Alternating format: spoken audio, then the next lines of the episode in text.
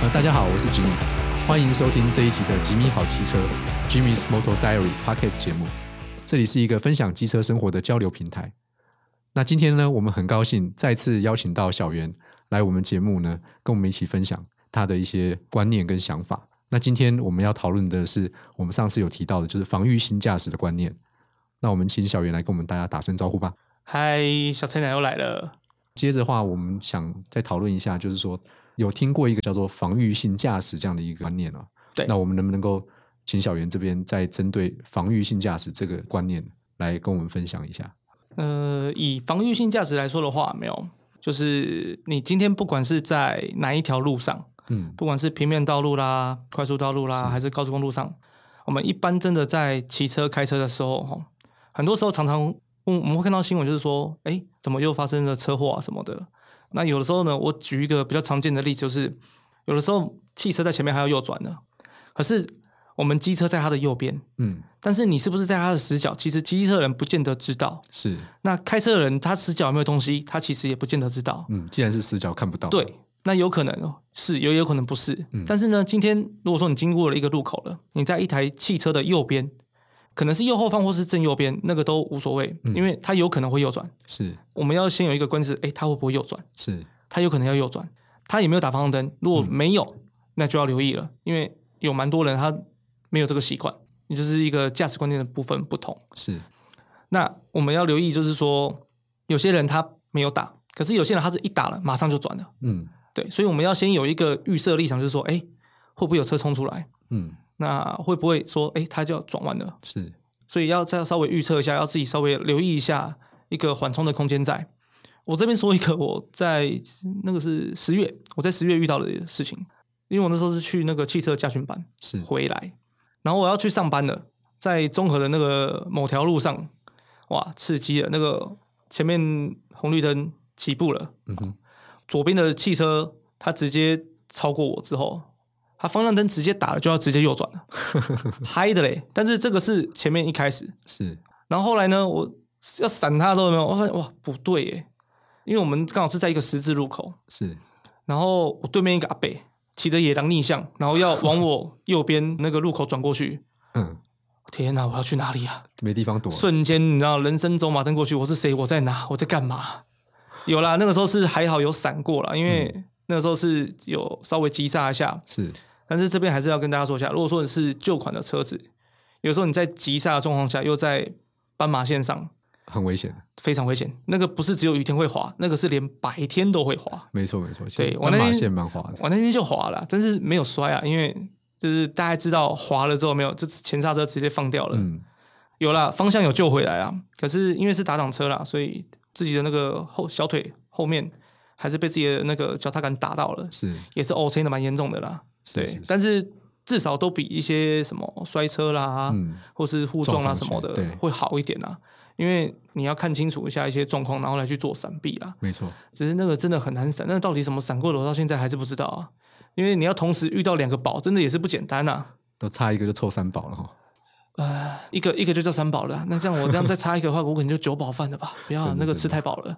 是啊，是啊，我们我觉得那个防御性驾驶这个观念，真的就是你要留给自己充足的空间跟时间，对去对应可能发生的莫名其妙状况发生的状况。那这些东西你不能够假设所有的你前面的车或者你后面的车都是完美的驾驶，他们很可能会犯错，他们很可能会不知道你存在，他们的车子可能会故障会出问题，这这些事情你都必须要先考量进来，然后才能够做最充分的一个应对。像比方说我们在骑车刚起步的话，也是一样，就是说你不要红灯一一转绿一转绿灯，傻傻就往前骑，那你不知道说搞不好人家有的车子会闯红灯，你就是呆呆被撞。对啊，对啊，有时候你就是稍微的慢一点点看一下，留意一下。对左边右边眼角余光瞄一下。确认比较安全再起步，反正你也是挡在后面的人嘛， 你不动后面的人也动不了，就稍微对慢一点点，你可能就争对取到安全的时间。那这就是起步的状况，因为这个在很多那种行车记录器影片有没有，应该很常看到是。是三宝影片嘛，对对对对对，就我们这边哎，看到那个拍摄者有没有？哎，就是起步哎慢了一点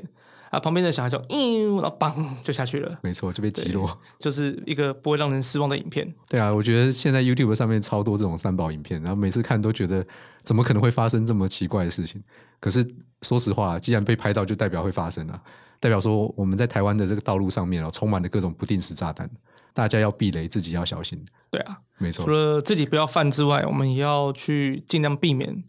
自己犯这个东西啊。那我们也要尽量去注意说别人会不会犯这些东西，是啊，因为我是啊们自己不做，不代表别人不做。没错没错，对，以前我们骑车的时候，我大学那个时候，我们同学都在讲一个经典名言：你不撞人家，你难保人家会来撞你啊！ 对啊，我们骑车戴安全帽、戴护具什么的，有没有，不见得说是我们自己会摔，有可能是我们被撞。没错没错，对真的真的这些事情天有不测风云都很难知道，所以说对只有充分保护自己才是最重要。对啊，这边再讲到，就是说我们在骑车的时候，有时候大家觉得说我是不是要骑得比较快，还是骑得比较慢会比较好？可是实际上好像不一定是这样子。有时候你你骑快肯定很危险嘛，你超过速限了，然后骑得非常快，可能会因为你的视野缩小，然后你的反应时间跟不上，对你很容易造成危险。可是有时候你骑太慢，也不见得是好事，对不对？对啊，因为很多车子的一些操控啦，哦我们先不讲说怎么样，因为很多人其实刚换，尤其是重机比较多，嗯，刚换重机的时候，很多人在慢速行驶状况下是是它的一大弱点。嗯会倒车，对，就是很不稳什么的。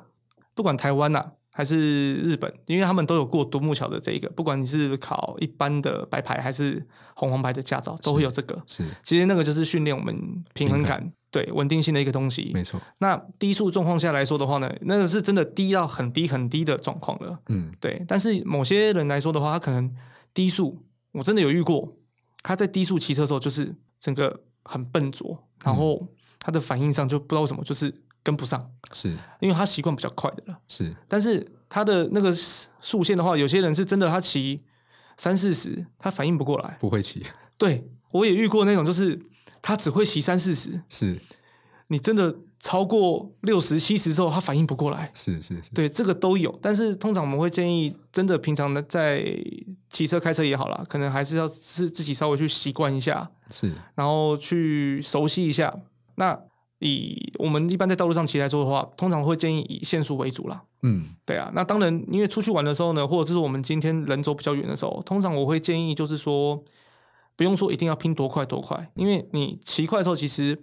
除了你很多地方视野啦、操作啦、反应时间都会受限之外，其实你的疲劳感也会大增。没错，对啊，所以我会建议说，一般真的走远程的话，以你自己最舒服的方式，哦嗯那个速线拿去做配比就好。那当然就也不要说超速到很夸张，或是低于速线这样子是啊是啊。的状况。我对我觉得有一个观念，好像就是自然的车流的一个，自然车速车自然车速的一个对自然观念车速嘛那就是说整个车流它会根据道路的状况、宽度跟车流的数量，它会形成一个比较稳定，然后大家比较舒适的一个对速度。那基本上我们出去骑车，也就跟着这样的速度来骑就好，就是大家顺顺的骑，你也没必要真的要骑多快，啊，也没必要骑太慢，因为骑太慢其实你是阻碍了后面所有的行所车有的动交线啊通。那对大家为了要闪你，其实都会做危险的动作啊。对啊，对会啊，更危那。险那。这样会所有人都会连带更危险。所以说，顺顺的骑，保持跟大家差不多速度，这是我觉得是很重要。然后再来的话，就是刚刚有提到，很多时候大家在骑车开车会就会真的会看到，就是有人就是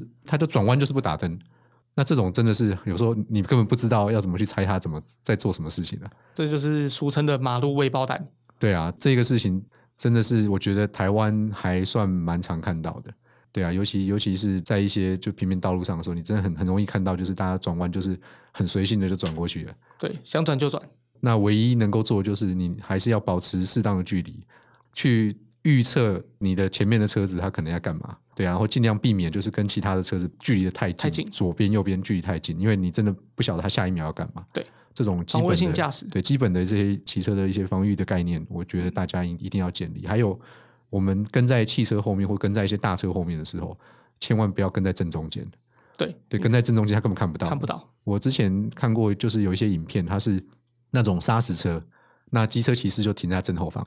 结果砂石车突然倒车，最后就是死亡车祸。对对，因为他根本不知道你在哪里，因为机车没有办法说像汽车有倒车档可以直接后退，对啊，你根本来不及对，路啊。来不及。对，所以说这个真的是很危险，你一定不管怎么样，你要停。你如果有空间，就是停在他的车的后方投影外，对就是直接闪开他。还有个地方也不能停，就是车头正前方，对对对因为他们也会有一个视线的那个下视角。没错没对错，有一些那个影片啊，就是小型车，嗯你看像 Smart 啦、亚力士某一些车种，是它可能刚好过了一个路口之后，可是刹车过去，可是它死角，是车又看小，看不到，完全看不到，汽车就被推着走了。是你看汽车都会被推着走，那何况何况是摩托这车样？是对啊，所以说，真的是我们在选择怎么停的时候，也是要非常的小心啊。就是你一定要确保你的前方的车子有机会看到你，对，然后你自己也要有空间去闪，因为有的时候是后面车要撞上来的时候，你没空间闪，对你闪不掉的时候就很危险了。所以就会有一个东西叫那个车道分割。是，其实，嗯，蛮多骑重机的人是会比较去在意这个啦，嗯，也比较推荐这个，是，因为真的不管是国内外，有蛮多的案例都是，哎，你现在停好了，可是后面的车就突然没有注意到前方的号志，没错，直接尾追了。没错，你像国外，其实这个推好很很久了，已经快变成就是日常了。嗯，可是台湾的话，好像观念还没有起来。，对，就哎，你这样过去啊，嗯，怎么重机都要钻，怎样怎样的。嗯其实，在车道上来讲，车道上面的车辆是静止的，就是等红绿灯状态，它是静止的状态下，我们其实是可以从他们之间过去的，这是分流，是，对，是有规定，我们可以这样走，这样是合法的。了解了解，只是说我们在做这个分流这种穿行的动作的时候，我们也一定要考虑到风险，因为也是一样。昨天看到一个一个影片，就刚好是人家骑车过，然后哦路边的一个小货车阿北突然就开车门，然后对当场就击倒，对啊，很多啊，所以这个也是有一定的危险在有。定危险在，所以是还是要留意一下，因为像真的有时候像那种比较长的车阵，是那真的要过去的时候，其实我们也都是会比较小心一点，会注意啊，因为前面讲的防卫性驾驶的部分，没错，因为你难保说他会做出什么样的举动，没错，没错，对啊，啊，有可能是什么车门打开啦，啊，有可能是哎丢什么丢吐槟榔啦，对丢丢垃圾嗯垃圾啦，都有可能，因为三宝真的是无奇不有，无处不在，对啊，所以说防御性的驾驶这个观念，就是大家一定要能够在骑车的时候或是开车的时候能够建立起来，甚至于说我们当行人的时候，我们都要有防御性的一个过马路的习惯，或是防御性的的这种走路的习惯。哦，这这真的对啊，像我像我走路的话，我都会尽量的去确定我能够看到前面的车过来，所以我有时候会走到逆向，原因是因为我宁愿我看到，也不要我没有看到后面的，然后被撞到。就是俗称啊，死也要死的明白，不要死的不明不白啦没。错，没错，而且像现在很多人呐、啊智慧型开始发展普及之后，你会发现到现在过马路啊，大部分很多人过去哦，都不是在看人，也不是在看车，就看手机对啊，对，盯我着也手机我也会，对，只是呃真的我遇过那种看得很入迷、很入神的，嗯，然后走走走走偏了，然后走到马路上去的，哦，那真的很危险的。就我想说，嗯，他是要去哪啊 啊？怎么嗯往我们这边靠了？因为他已经靠撞到旁边汽车，然后旁边汽车扒他丢一下嗯，突然醒了，下，然后手机还摔地上。 是啊，这种情况蛮危险的。真是超危险的啊！不过是有了，他那个手机摔地上之后，没有旁边几个路人的机车骑士，我们几个都在笑啊。然后还有人直接大骂“活 该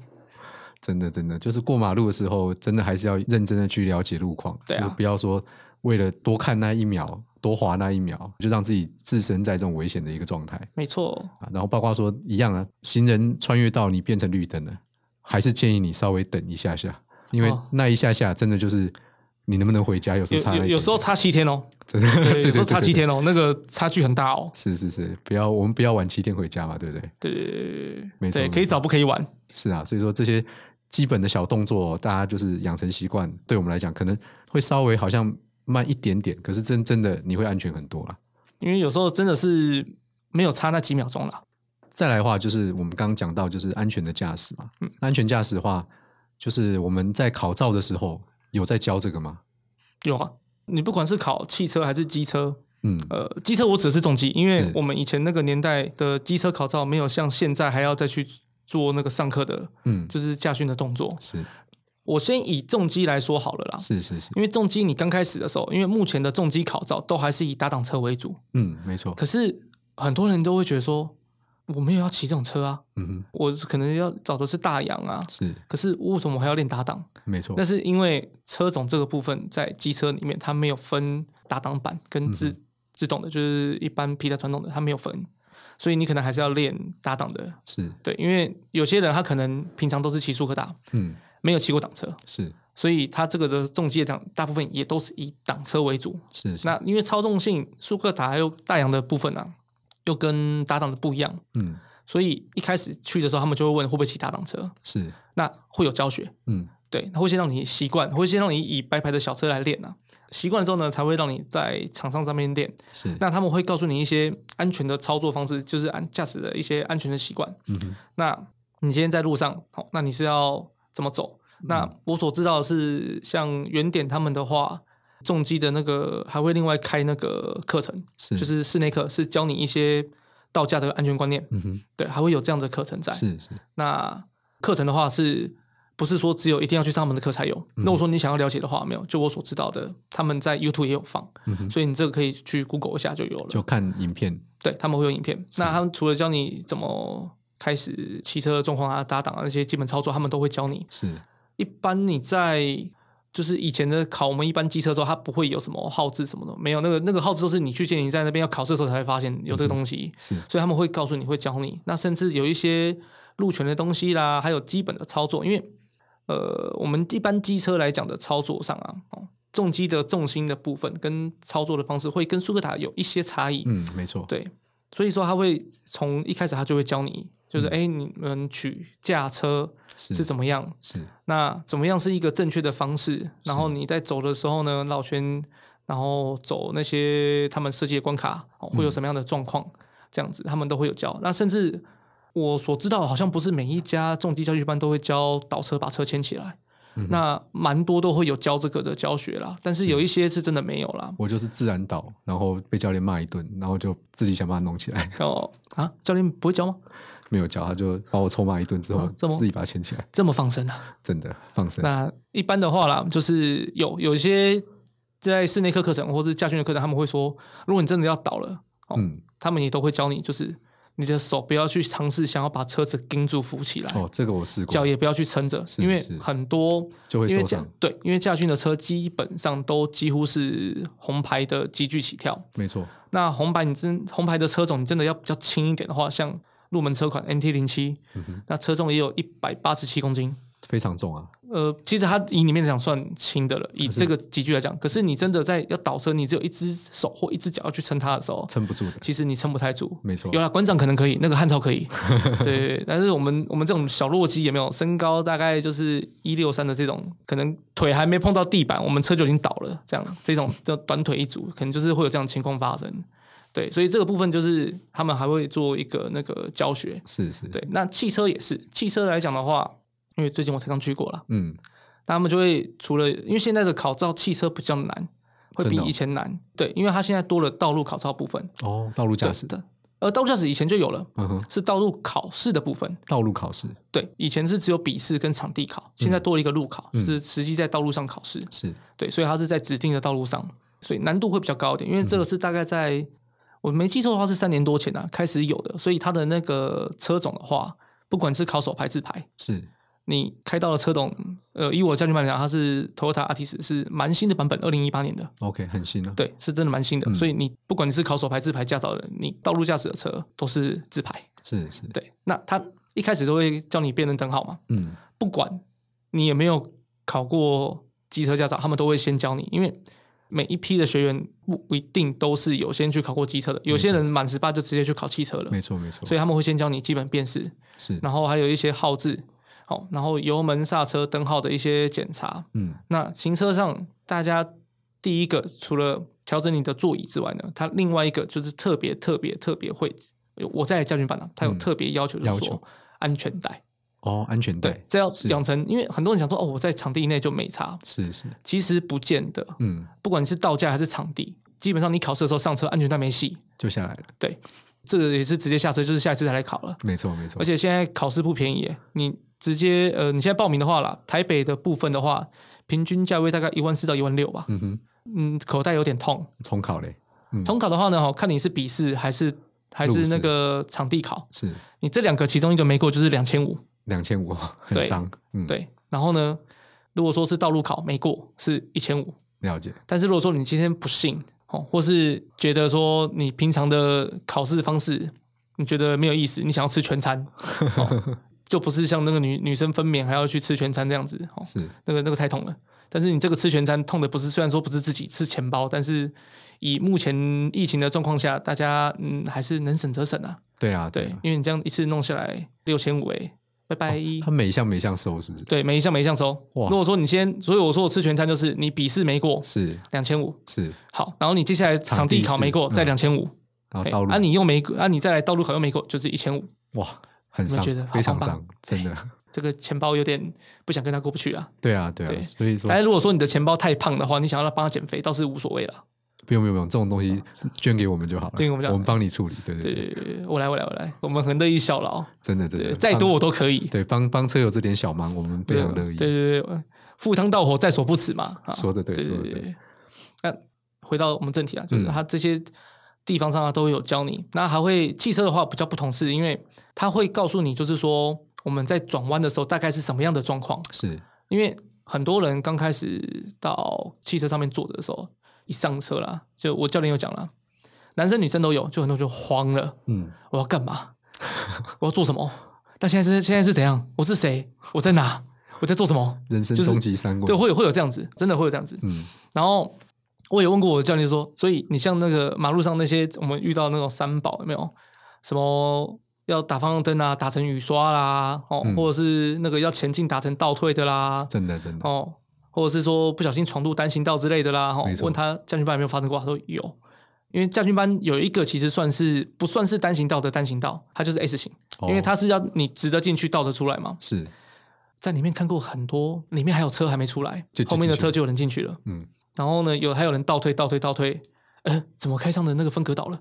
啊然后听说某一天是新人在练习，是他还不是在那个场地内练习，嗯他也是场地考，只是他那个时候是，因为我们的场地是有画那个有砌分隔砖的地方是正式场地，是就是你考试也是那个地方。是会哔哔叫那边对对对，那一开始呢，就是你完全新手的时候，嗯他会让你在只有画画线画地板白线、黄线那个地方让你练，他你要路边停车或者倒车入就库等啦，于还有模拟直线。模拟练习。对，，模拟练习，因为很多人他是连车子的前进后退都还没办法搞定的人，没错没错，好，在那个时候的状况下，就有人把那个路牌嗯，撞断了。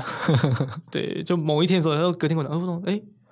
奇怪，这里怎么好像少了有一根东西，西？哎，不对啊，哎，怎么躺在地板 上了？他说，嗯，我后面那个学员就跟我说，这个哦这个昨天撞断的啊。我 说啊，然后那个就倒退的时候没有，他要前进的，就他倒档没有切回来，哦，就直然后接就加加油干门，啊下去了，对糟，糕，被腰斩了。真的真对的，啊，所以说真的啦，道家他虽然说都还是会教，但是就是说每个人的习惯或是熟悉度不同啦，嗯，所以还是会建议，真的就是说，真的在路上的时候啊，吼不管驾训班有没有教哦，平常该做的一些训练啊，或是会需要去熟悉的东西啊，都尽快去了解。是对是啊，这样上路不是说只有我们比较安全啊，是。你们也比较安全啊。那除了说像一般的，就是我们自己报名的这种驾训班呢，像我也听说，就是以重机来讲，我们在买重机的时候啊，有些品牌它会有这种安驾的训练，对对不对？其实安驾的话比较早期啦，哦，因为嗯台湾以前玩赛车这个部分，是不管是小白牌，或者是说跟挡车或速克达那种的，好、嗯或者是汽车的一些就是小比赛那些的是，，其实台湾其实不是算说很推广。嗯哼，你像以前的话，我所知道是北部这边玩赛车就是蛮封闭的啦，而且早期网络资讯不发达，嗯，所以很多东西都只是在车界里面，就是大家用传的，是在对圈子里面做，对，在圈里面传，所以比较不会说就是很多人会知道。但是现在因为科技比较发达，比较嗯多人会知道，是那早期有引进安驾的话，算是将军班的部分算是原点，我所知道是原点的、嗯他们算是蛮早引进这个部重机分，的因为他们驾的训，对他们的教练都有去到那个就是日美那边去做安驾的那个教练的训练，是回来这样子。那甚至某以前某一些厂牌，他们还会请那个国日外的本安驾教教练练来，日本啊，或是一些那个美国的或者欧洲那些的教练过来做一些指导。是，对，那像前一阵子比较有名的是那个加州赛车学校的那个教练有被请过来台湾嗯嘛？哼，那这个是另外开的课程。嗯那像现在其实蛮多厂牌他们都有配合的安驾，嗯，有一些是你可以跟他报名。是，像我所熟知的话呢，有三家是 Honda、嗯 Kawasaki 是跟那个 Suzuki，他们你买他们的车，红牌的几乎都有附安驾。所以等于说你买车，他就送你安驾的课程，对，嗯但是就我所知道的啦，因为我是 Suzuki 的车主是，Suzuki 的话，他们是在半年内，它会嗯有分梯次，你要去报名。了解，对，但是 Suzuki 不是只有红牌，嗯哼，他们连当红榨汁机小阿鲁那个时候买的时候都有送安家。所以就是非常落实这种安驾的这个训练。对，因不过为其小实大鲁也是很猛啦，所以说还是要安全一点。嗯，应该说啦，这种型是比较年轻人爱的。是是，这个部分呢，因为以车厂来讲的话，这种样式的做法我非常非常的欣赏，是因为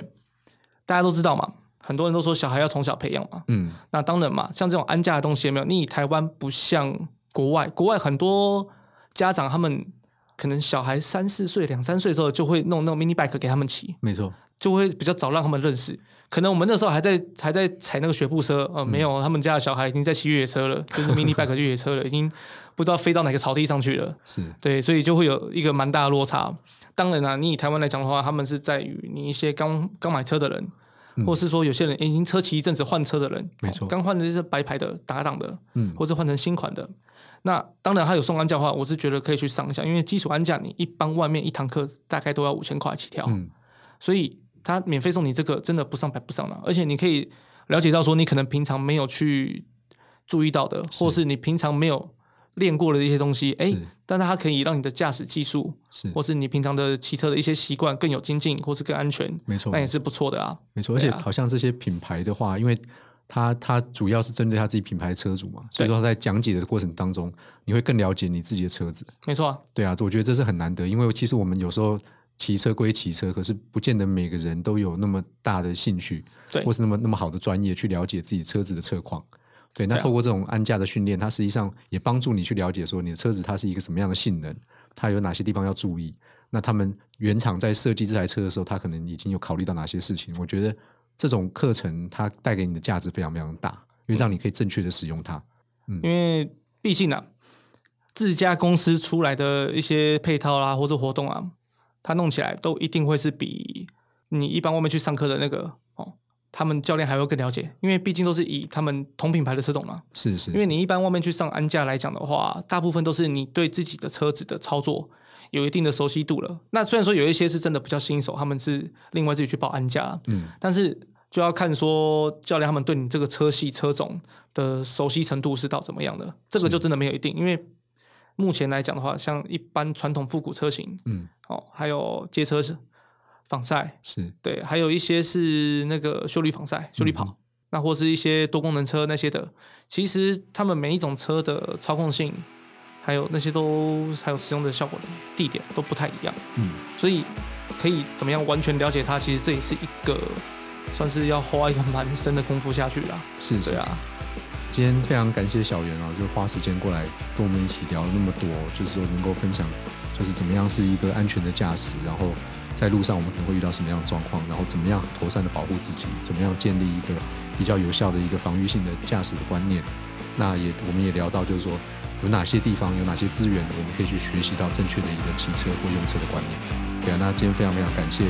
就是小袁来到我们节目当中。啊，谢谢各位，有缘可能还会再出现吧。对，哦、大家不要嫌弃我这个菜鸟就好。今天的这个节目就到这边就结束。那各位听众朋友，